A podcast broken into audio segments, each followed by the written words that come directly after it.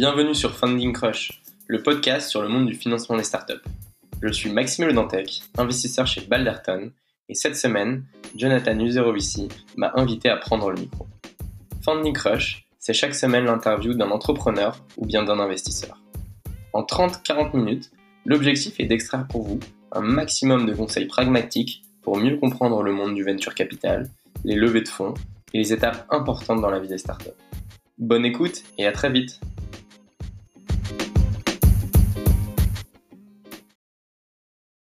Bonjour à tous, je suis avec Florian Douetto, cofondateur et CEO de Dataiku, un des plus beaux succès de la tech française sur ces dernières années, qui révolutionne le monde de la data dans les grandes entreprises. En quelques chiffres, Dataiku, c'est aujourd'hui près de 500 personnes en France, mais aussi dans leurs bureaux aux US et en Asie.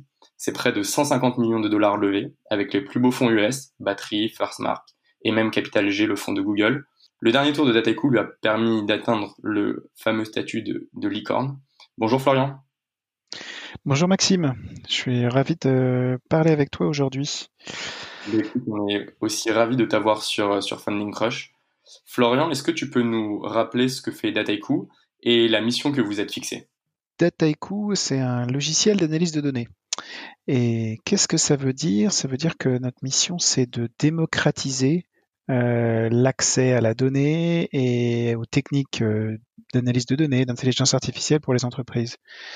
Le, point de départ de Dataiku, c'est de constater que c'est euh, difficile pour les entreprises en général et en particulier pour les gens qui n'ont pas un, un background en programmation ou en technologie en général, en fait, de rentrer dans cet univers de la, de la donnée, qui est pourtant une révolution qui va toucher tout le monde. Et on a fondé Dataiku avec l'idée qu'en fait, qu'on pouvait démocratiser complètement l'accès à ces technologies pour permettre, en fait, à tous ceux qui ont une expérience, une expertise métier particulière, en fait, d'en tirer parti avec euh, plus d'intelligence via la donnée. Alors, euh, je voudrais revenir dans un premier temps sur les, tout débuts de Dataiku, sur, euh, sur les deux premières années, parce qu'il me semble que au début, vous êtes lancé en commençant avec pas mal de, de ce qu'on appelle en anglais professional services, donc des services de conseil pour les grandes entreprises. Je crois même, euh, pour la petite histoire, que Dataiku était, était rentable euh, à cette époque. Est-ce que tu peux nous, nous parler de ces premières années, euh, sur les raisons qui vous ont poussé à partir avec cette, cette stratégie, et, et, le moment déclic où vous vous êtes dit, on va pouvoir maintenant commencer à vendre du logiciel? Ah ben, à vrai dire, euh, la raison pour laquelle on a commencé avec cette stratégie, c'est parce que j'avais très peu confiance dans l'écosystème d'investissement et de VC en général euh, à cette époque-là. Et en fait, j'avais envie de voir jusqu'où je pouvais euh, lancer la boîte de manière indépendante et aussi parce que je pense que, en tout cas à l'époque, euh, si on vendait du logiciel dans la data, en fait, il y avait une telle appétence sur ce secteur-là que y avait, ça, finalement, c'était pas très difficile de mon point de vue d'être euh, d'être rentable à assez court terme. Euh, ce qui paraît paradoxal, mais en tout cas, ça me semblait, c'était mon analyse. Et du coup, on a commencé la première année euh, en développement de notre logiciel et en parallèle en engageant des grandes entreprises euh, sous une forme de conseil pour mieux comprendre quels étaient leurs enjeux en fait de, transformation par leurs données, leurs, enjeux à la fois d'architecture mais aussi leurs enjeux de euh, euh définition de stratégie. Et en fait, ça nous a aidé à finalement gagner les premiers bêta clients de Dataiku. Et est-ce que tu dirais que cette stratégie-là vous a, vous a permis de mieux définir l'enjeu du produit, de ce qu'allait être Dataiku avant, avant vraiment d'accélérer? Je, pense qu'en tout cas c'était notre avis, c'était notre vision, c'était notre vision de, de, de du, du, mode d'engagement, qui est en fait d'avoir un mode d'engagement dans lequel on essaie de comprendre de manière profonde le, le, le problème des clients et on itère avec eux euh, dans la livraison, euh, dans la livraison du logiciel. Et pour ça en fait, il fallait être capable de de leur euh, comment dire de leur fournir euh, de leur fournir euh, des services en fait d'avoir un engagement plus large pour bien comprendre sur quelle partie on voulait focaliser notre logiciel.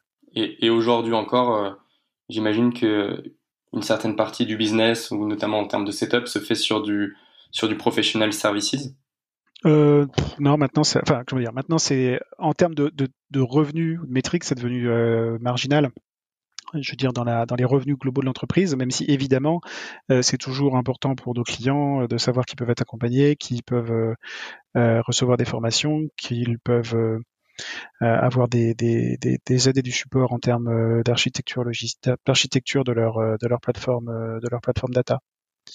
Mais évidemment, ça a bien changé. D'ailleurs, il y a quelques semaines, on a lancé un corpus de formation en ligne, enfin complètement en ligne en fait, pour rendre nos clients complètement indépendants en termes de formation à Dataiku et plus largement à la data science. Alors, je rebondis, puisque Dataiku, c'est donc une, une logicielle, une plateforme, et vous vous ciblez particulièrement les, grands groupes. Une des clés du succès de Dataiku sur les dernières années, euh, quand on parle aux, différents investisseurs euh, qui vous ont accompagné, ça a été votre, votre capacité à comprendre très, très, très bien comment vendre à des grands groupes. Je crois même qu'à un moment donné, je ne sais pas si c'est toujours le cas, chaque employé qui arrivait chez Dataiku recevait une formation sur ce qu'on appelle le Customer Centric Selling. Est-ce que tu peux nous, expliquer, toi, ton approche de la vente aux grands groupes, euh, notamment la méthode du Customer Centric Selling, et, ce qui vous a permis d'être si performant euh, sur euh, ce genre de vente? Je, pense qu'il faut déjà adopter un mode de vente qui est compatible avec euh, son produit et la manière dont on veut le mettre sur le marché. Et donc, comme Dataiku est un logiciel qu'on a construit comme étant très collaboratif, c'est-à-dire qu'on vendait à des équipes, c'est finalement un logiciel sur lequel il fallait s'ancrer assez vite avec des enjeux d'entreprise plutôt que des enjeux spécifiques à seulement un individu. Du coup, ça, rien que ça, en fait, euh,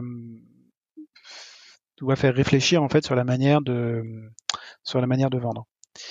Et Customer Centric Selling en particulier, c'est une méthode de vente qui se focalise sur euh, le questionnement et sur le fait de créer avec le client très vite dans le cycle de vente une discussion sur euh, quelle est la valeur et qu'il veut tirer du logiciel et quel est le problème qu'il veut résoudre avec le logiciel, quels sont les vrais enjeux métiers. Et en fait, d'ancrer le cycle de vente dans le fait qu'on a prouvé qu'on était capable de créer de la valeur et de répondre à ce, de répondre à ce problème-là.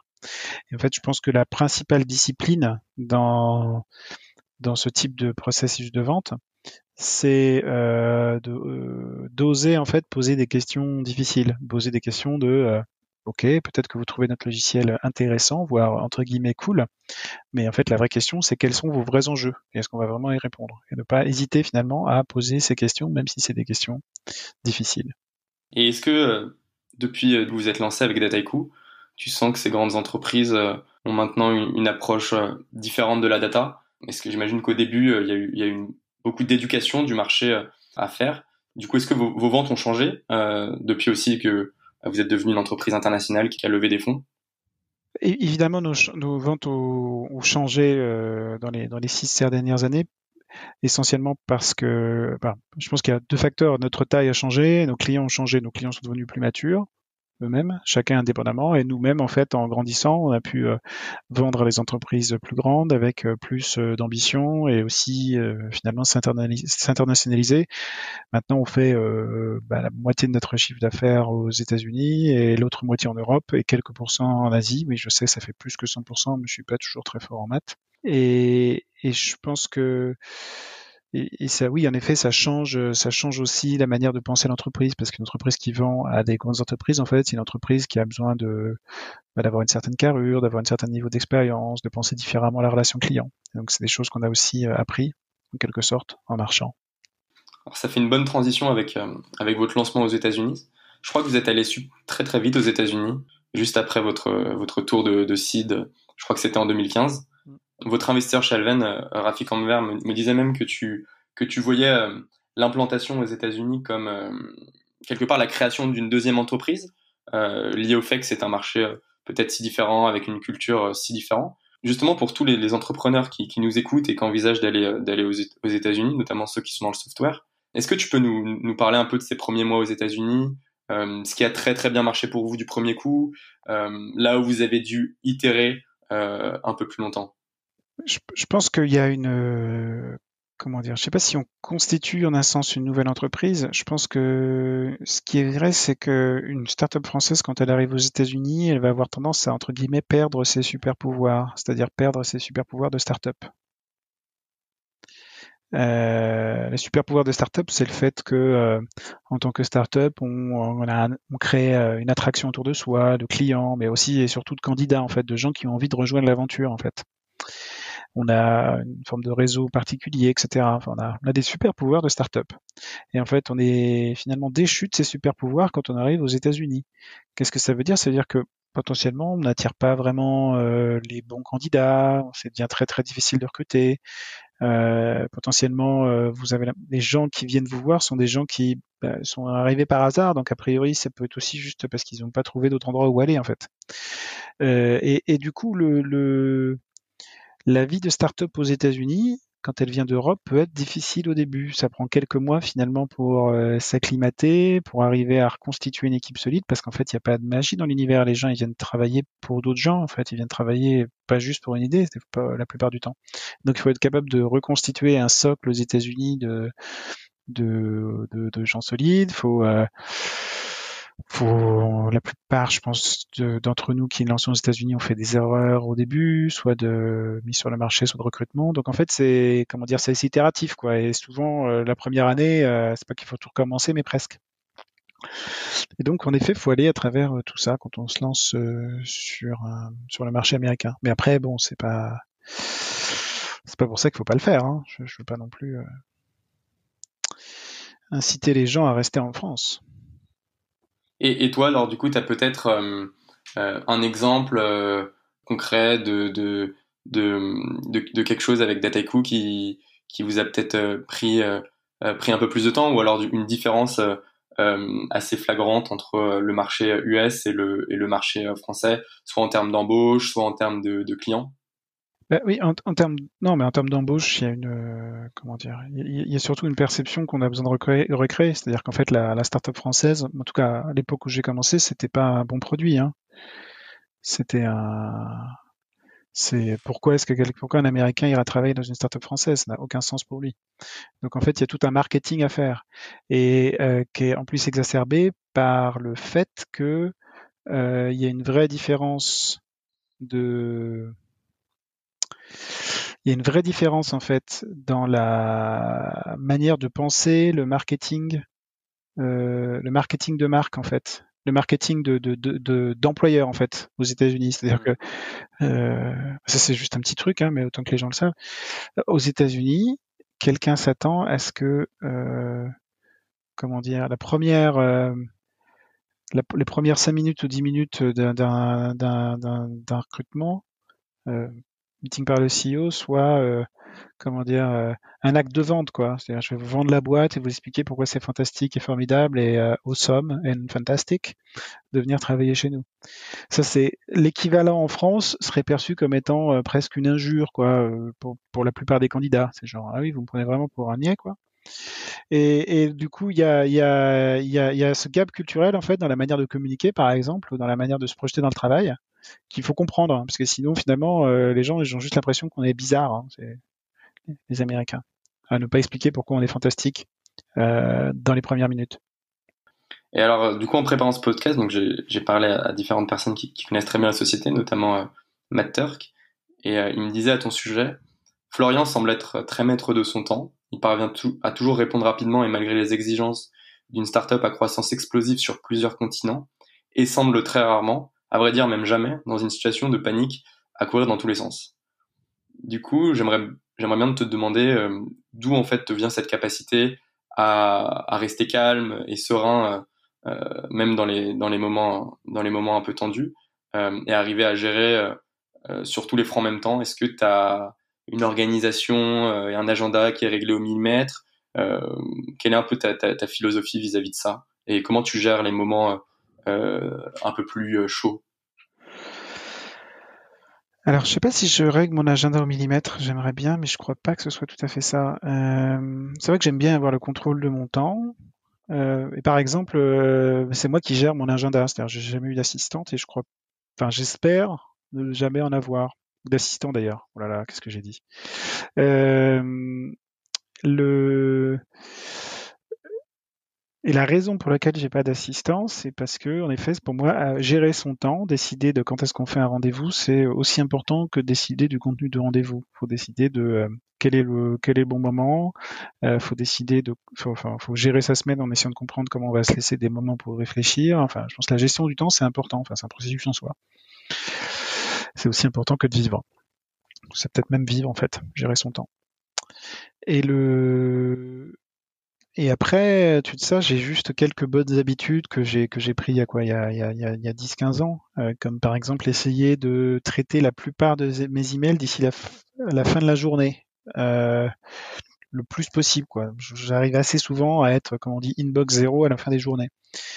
Euh, et parce qu'en fait, ça sert à rien de laisser traîner les choses la plupart du temps. En fait, la plupart des décisions, euh, euh, comment dire, la plupart des choses nécessitent des décisions qui sont rapides à prendre, et si elles sont pas triviales à prendre, ça veut dire que de toute façon, on va pas les prendre tout seul, ou c'est peut-être quelqu'un d'autre qui doit les prendre, etc., etc. J'essaie aussi de faire le moins de meetings possible, c'est-à-dire que je pense pas que le meeting, euh, surtout à plus de 4 par exemple, soit un endroit où on prend une vraie décision en fait la plupart du temps. C'est un endroit où on, trouve une forme de consensus, mais finalement c'est pas un endroit où on crée quelque chose.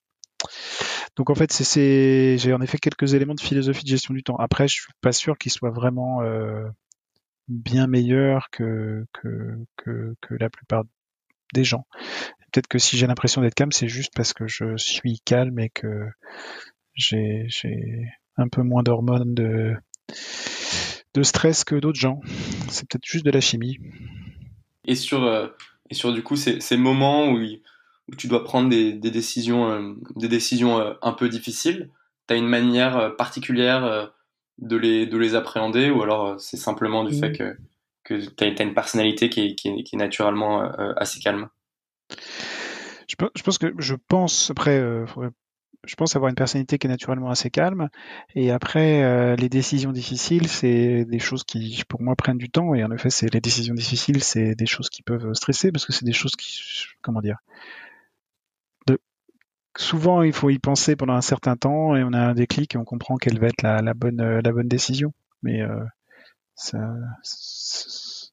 moi ça me stresse pas, ça m'empêche juste de dormir. Alors j'aimerais revenir sur les, années que tu as passées chez euh, Exalid. Donc Exalid, pour ceux qui connaissent pas, c'était une boîte de software français qui a vu passer de nombreux entrepreneurs à, succès de la tech française. On peut citer notamment les deux fondateurs de Algolia, le CEO de Stupeflix, qui a été revendu à GoPro, et même certains de tes, euh, de tes cofondateurs. Alors on parle dans la tech souvent de, de mafia euh, pour des boîtes à, succès, euh, où les employés recréent ensuite eux-mêmes des boîtes. C'était le cas pour Spotify, c'est le cas pour, pour Uber. Alors est-ce que est-ce qu'il y avait une mafia exalide? Et, et, sur le deuxième temps de la question, sur au vu de la belle histoire de Dataiku, j'imagine que ça doit donner des idées à, à, à certains de tes, de tes employés. Euh, quel est ton rapport à ça? Est-ce que, est-ce que tu, est-ce qu'à certains moments tu les encourages à, à monter leur boîte? Est-ce que tu penses que qu'une mafia d'Ataiku va, va éclore? Alors ouais, j'en parle dès le dès l'onboarding, euh, dès le premier onboarding en fait, la première session d'onboarding. Et pourquoi Pourquoi? Parce que je leur dis qu'en effet, euh, c'est comme, comme je vais leur parler de l'histoire de la startup, ça peut leur donner envie de faire une startup, mais que ce serait quand même mieux qu'ils attendent 2-3 ans. Hein, parce que bon. euh, et donc je pense qu'en effet, ça fait partie du comment dire. Si quelqu'un a la volonté d'être entrepreneur, et en fait, il sera entrepreneur, et puis c'est très bien comme ça. Après, euh, c'est pas pour ça qu'il faut changer de job tous les tous les ans, euh, non plus. Et le après sur l'histoire de, la mafia Exalide. Alors, si je prends mon ma casquette de statisticien, je pense que ça correspond à un biais statistique.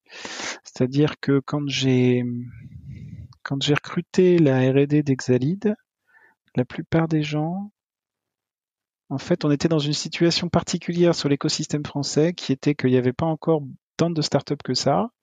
Les pôles de Google, etc., c'était pas euh, constitué vraiment. Et on avait la chance d'avoir un investisseur assez fidèle qui nous laissait en tout cas les, cordons de la bourse libre sur la R&D. Et euh, et donc une stratégie de R&D assez ambitieuse, euh, y compris avec des projets un peu fous comme, euh, je sais pas, refaire un langage de programmation, essayer de refaire Google, essayer de refaire un réseau social à la Facebook, enfin plein de choses qui n'avaient aucun sens potentiellement d'un point de vue business. mais qui en fait attiraient les gens les plus fous. Et, et, et, je pense que c'est ça qui fait que je pouvais, on pouvait recruter comme ça. Euh, on avait juste, on était juste dans un bon moment, euh, dans un bon moment de l'histoire. Et après, du coup, euh, si on croit plein de gens qui sont venus pour un projet qui avait un petit côté fou et qui ont pu travailler sur des sujets compliqués pendant quelques temps, à vrai dire, il y a de bonnes chances pour qu'après, euh, en accumulant la, frustration de la non-réussite, euh, un peu d'éclair de créativité et euh, ce qu'ils ont appris en faisant des choses un peu trop difficiles, il y a de bonnes chances pour qu'en fait ils fassent des choses bien après. Et alors, est-ce que chez, chez Dataiku, laisser libre à la créativité, notamment des ingénieurs, les laisser honner des projets et, et, et, travailler voilà, sur, des, sur des problématiques intéressantes, compliquées, c'est quelque chose euh, que vous permettez, c'est quelque chose qui fait partie de, votre culture? C'est quelque chose qu'on fait. Après, euh, je dois admettre que j'ai aussi appris de mes erreurs euh, passées, du coup, dans d'autres entreprises, en effet. Et je pense qu'on a quand même chez Dataiku une sorte de culture, j'allais dire produit, au sens de se focaliser sur des choses qui ont un intérêt et un impact pour les clients évident. Et cette culture-là est importante parce qu'en fait, c'est ça que nous doit ou que nous a appris au fond la, la Silicon Valley et euh, le logiciel américain. C'est l'ingénierie, on le connaissait en France, hein, euh, ça va. Hein. Euh, coder, euh, coder, c'est quelque chose qu'on peut, qu'on avait appris entre guillemets à faire. Mais par contre, le produit, au sens articulé un besoin client, un besoin marché, un besoin utilisateur, avec une réalisation, une forme de discipline autour de ça, ça c'est quelque chose qu'on a dû, je pense, apprendre en Europe, même plus largement dans les dans les euh, dans les cinq dix dernières années. En fait, en tout cas, euh, s'acculturer et prendre beaucoup plus d'éléments de la Silicon Valley avec ça. Et je pense que ça, ça crée des environnements dans lesquels, en un sens, en effet, il y a moins alors, si on est honnête, hein, il y a moins de liberté pour l'ingénieur en tant que tel, mais par contre, il y a beaucoup plus d'impact. Dataiku, vous avez réalisé, euh, il me semble, si je compte bien, cinq tours de financement depuis le CID avec des fonds français, jusqu'aux séries A, série B menées avec euh, les, les, meilleurs fonds euh, aux US et pour finir avec Capital G, le fonds de Google. Est-ce que tu peux nous, nous raconter comment toi, personnellement, tu as vécu l'exercice de, de levée de fonds? Est-ce que c'est quelque chose euh, que tu appréciais faire? Et quels sont un peu les clés, les messages clés que tu en as retenus pour, pour que cette levée de fonds, elle se finisse de la meilleure manière possible pour l'entrepreneur? Je ne sais pas si j'en ai appris quelque chose tant que ça, au sens où le processus de levée de fonds est quand même euh, subtilement différent à chaque étape, et c'est pas comme du coup j'en avais fait plusieurs à chaque étape. Euh, Finalement, la principale chose que j'ai apprise, c'est une meilleure empathie ou compréhension des mécanismes du VC, des VC eux-mêmes, c'est-à-dire une compréhension de leur processus de décision, de leur euh, motivation. Et je pense que comprendre ces mécanismes est important pour l'entrepreneur quand il s'engage finalement dans une levée de fonds. C'est-à-dire que finalement, euh, bah, c'est comme un processus de vente. Hein. Enfin, oui, c'est un processus de vente, à vrai dire, une levée de fonds. Hein. On a un pipeline, enfin, customer centric selling. Euh, on va commencer avec 25 euh, fonds au début, on va finir avec euh, 3-4 à la fin, et puis après un ou deux winners, quoi. Mais voilà, il y a un pipeline hein, avec les taux de transformation. Et, euh, il va y avoir un processus de conviction à mettre en place pour chaque euh, pour chaque prospect, c'est-à-dire pour chaque VC, euh, où en fait il y a des étapes à suivre et des verrous à débloquer, etc. Et en fait, il faut juste comprendre. je pense que c'est important de, de rationaliser cet aspect-là et pas voir juste ça comme un comment dire. Au début, on peut voir ça comme une, une sorte de concours de beauté ou ou je sais pas, ou une forme de concours d'amour ou un concours de hype, alors qu'en fait c'est pas vraiment ça hein, une levée de fonds. Et justement, tu, tu parlais de, tu, tu, parlais un peu du, pipeline des différents investisseurs qui se resserrent au fur et à mesure de la levée. Quand tu es entrepreneur, à la fin, il, il, il peut justement en, rester plusieurs qui euh, émettent une terre sheet et, et, et, ont envie de, de, travailler, de travailler avec toi. Comment toi, tu as, tu as choisi tes, tes différents investisseurs euh, à chaque étape? Bah, à, la fin, euh, c'était quand même très. Euh, et après, euh, je sais pas si c'est, sais pas si c'est vraiment une controverse de dire ça, mais à la fin, c'était pour moi, c'était très, à la fin, c'était très intuitu personnel, au sens de cette personne-là, je le sens bien, parce que à la fin, et je pense que c'est surtout vrai au début. je dis souvent, je, suis en train de dire que je dis souvent, là, je deviens, je deviens vieux peut-être. Mais du coup, je dis souvent que les, le, le, premier VC qu'on va prendre, par exemple, si ça marche, si ça marche, ça risque d'être pour euh, 10 ans. C'est à 10 ans au board. Et 10 ans, c'est long. Hein. Euh, j'ai pas tant d'amis que ça que je connais plus depuis 10 ans, au fond. Et j'ai pas, en tout cas, j'ai pas eu beaucoup de relations dans ma vie qui ont duré plus de 10 ans. Hein. C'est peut-être parce que je suis en Ile-de-France aussi. Mais du coup, le, premier VC, finalement, c'est quelque chose qui compte. Il hein. faut le voir comme quelqu'un avec qui on va devoir, euh, devoir s'allier, par exemple. Et je pense qu'il faut du coup avoir cette dimension quand même personnelle dans le VC, euh, dans, le, dans le choix qu'on fait. Et, et si c'est, comment dire? Ouais, et au moins il faut l'avoir parce que sinon ça vient vraiment à, je pense, à un univers qui est trop aride si on n'essaie pas d'aller euh, chercher un peu cette dimension personnelle dans le choix. Et est-ce que tu as peut-être des exemples concrets sur euh, euh, la manière dont les fonds à ton capital t'ont aidé à certaines étapes clés de ta vie, peut-être notamment sur, sur les, fonds US Est-ce que tu conseilles à, tout entrepreneur français qui veut se lancer aux US d'y aller avec un, un fonds américain? Je pense, qu'en termes de, comment dire, je mentionnais tout à l'heure que le, l'entreprise euh, française, la start-up française qui arrivait aux US euh, était euh, déchue de ses super pouvoirs. Je pense que dans la levée de fonds avec un fonds US, finalement, il y a une manière d'en gagner quelques-uns. C'est peut-être un peu comme ça qu'il faut le voir. c'est un peu comme une manière d'éloigner la kryptonite verte le fonds US, une partie de l'activité de son, de son support, ça va être euh, de remettre l'entrepreneur euh, dans le mindset US, à la fois dans sa manière de communiquer, sa manière de réseauter, etc. De rajouter un peu de branding à l'entreprise. Et en fait, c'est surtout du branding euh, recruteur, parce que le, le, le, les gens font des carrières. Enfin, maintenant c'est aussi évident en France, mais aux US, ça fait longtemps que les gens font carrière dans la tech. Et les gens qui font carrière dans la tech, quand ils vont d'une startup à l'autre, en fait, ils vont regarder euh, euh, la, page la page compagnie, la page team, et ils vont regarder les, les investors de la boîte. Et euh, potentiellement, ils sont rassurés si les investors sont des investisseurs qu'ils connaissent. Et si c'est pas sur le website, ils vont aller regarder sur TechCrunch.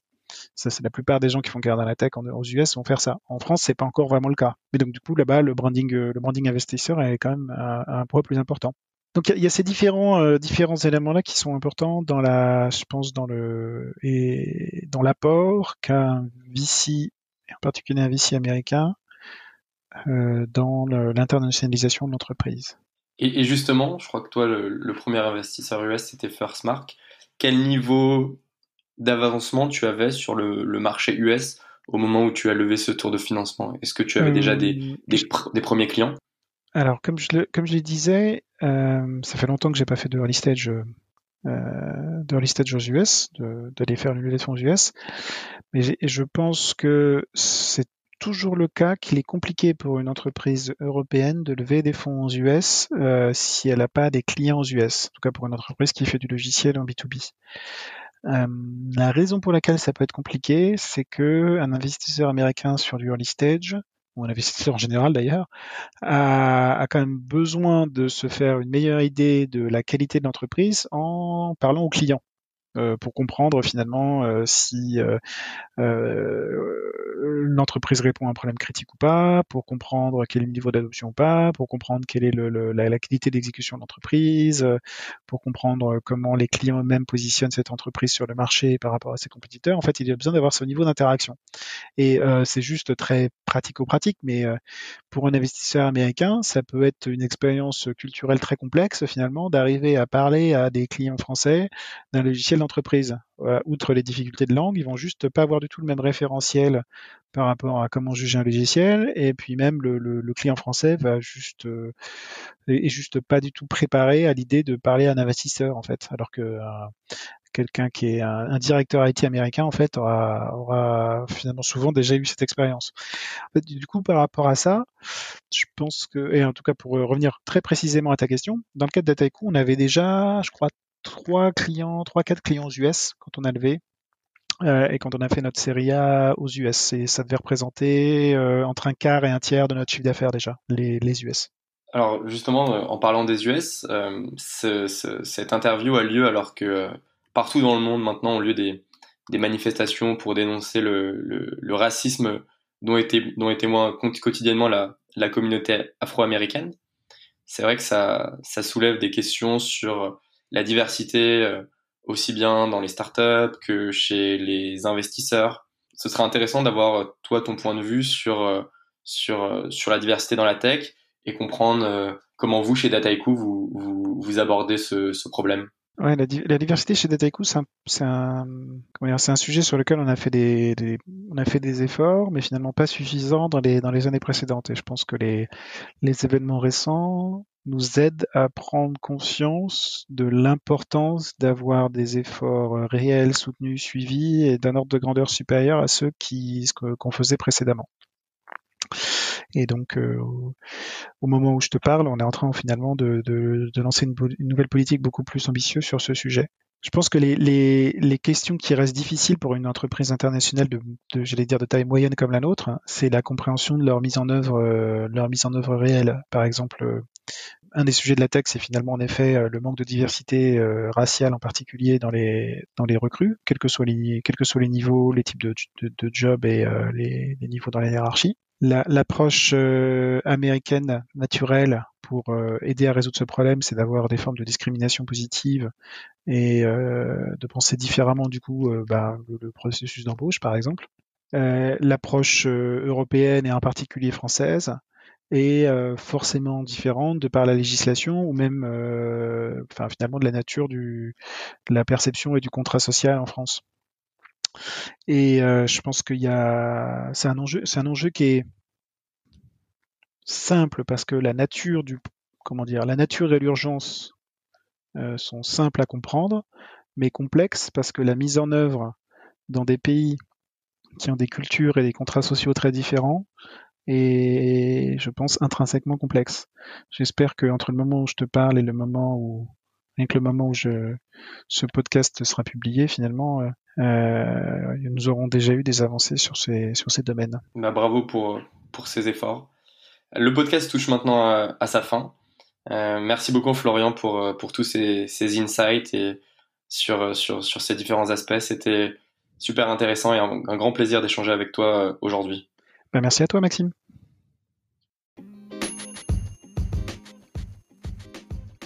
Vous avez écouté cet épisode de Funding Crush jusqu'au bout.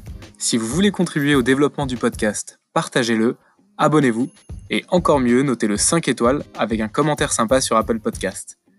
Et si vous voulez recevoir un épisode dans vos boîtes mail toutes les semaines, écrivez-moi à ju@idinvest.com. À très bientôt.